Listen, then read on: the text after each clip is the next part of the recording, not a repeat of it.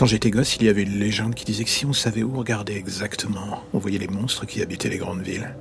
Je parle pas des monstres genre tueurs en série, psychopathes ou autres.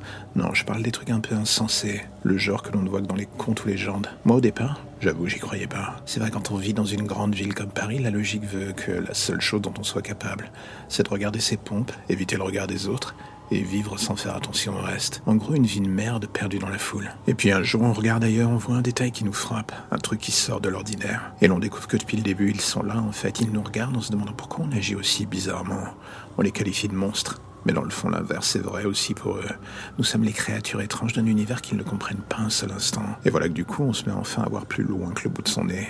Il y a quelque chose de nouveau en nous, une flamme qui se réveille et d'un coup, on reprend goût à quelque chose. On ne l'avait pas prévu. Et j'ai envie de dire tant mieux. La surprise du coup n'en est que meilleure. Et là, sans crier gare, la ville que l'on voyait si triste, voire même morose et pénible, devient enfin un terrain de jeu passionnant. Les monstres des légendes sont en fait l'animation qui nous manquait. Ce petit truc pour comprendre que la ville que l'on voulait quitter recèle en fait de trésors parfois totalement inattendus. Du moins si l'on prend le temps d'ouvrir les yeux et de regarder au bon endroit, au bon moment. L'espace d'un instant, un monstre pourrait vous sourire, comme quoi la vie est une roulette russe d'émotions parfois.